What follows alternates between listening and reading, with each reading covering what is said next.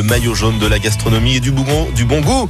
C'est vous, Rémi Pupier, vous nous avez rejoint comme chaque matin et aujourd'hui on parle du bio. Oui, euh, le, bio, euh, bah, certains disaient que c'était une histoire de mode. Mais finalement, ce qu'on aurait pu appeler tendance est de plus en plus ancré chez les consommateurs et chez les producteurs. Aujourd'hui, un tiers euh, des fermes de notre département sont des producteurs bio. Certains sont bio allergiques. Et oui, ils ont l'impression d'être pris pour des pigeons. Avant, en rajoutant des produits chimiques, cela coûtait plus cher aux producteurs. Et les prix ont augmenté. Maintenant, si on ne met pas de produits chimiques et qu'on respecte le cahier des charges EcoCert, on fait du bio.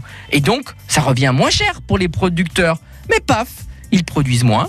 Et donc, finalement, c'est plus cher pour les consommateurs. C'est comme le développement durable. Il y en a de plus en plus d'actions menées en termes de développement durable et finalement, certains démontrent qu'avec peu de contraintes, il est possible de faire des économies et donner de la part de tous, particuliers, professionnels, collectivités, une image sociale, responsable et solidaire et protéger la nature. Et pour résumer, Rémi, le bio et le local, c'est moins cher avec moins de pesticides. Oui, on mange local, c'est top. Vive la Loire, vive la Haute-Loire. Même si nos producteurs ne sont pas encore capables d'être assez structurés pour répondre aux appels d'offres de nos collectivités, mais je me demande d'ailleurs si un jour ils pourront le faire, car le principe même du bio, c'est de privilégier la qualité et non la quantité.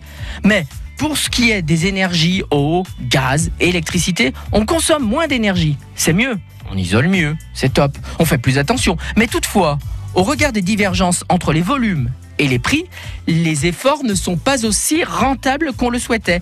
Et moins on consomme, finalement, on paye cher. Bref, tout ça pour dire que parfois le bio, le bon, le naturel n'est pas si économique qu'on aurait pu le croire, et ça, c'est bien dommage. Alors, pourvu qu'on garde le goût des bonnes choses à moindre coût pour que tout le monde puisse se régaler. Allez, régalez-vous. Merci beaucoup Rémi et revenez-nous euh, demain toujours avec euh, du sourire et la pleine forme qui vous caractérise.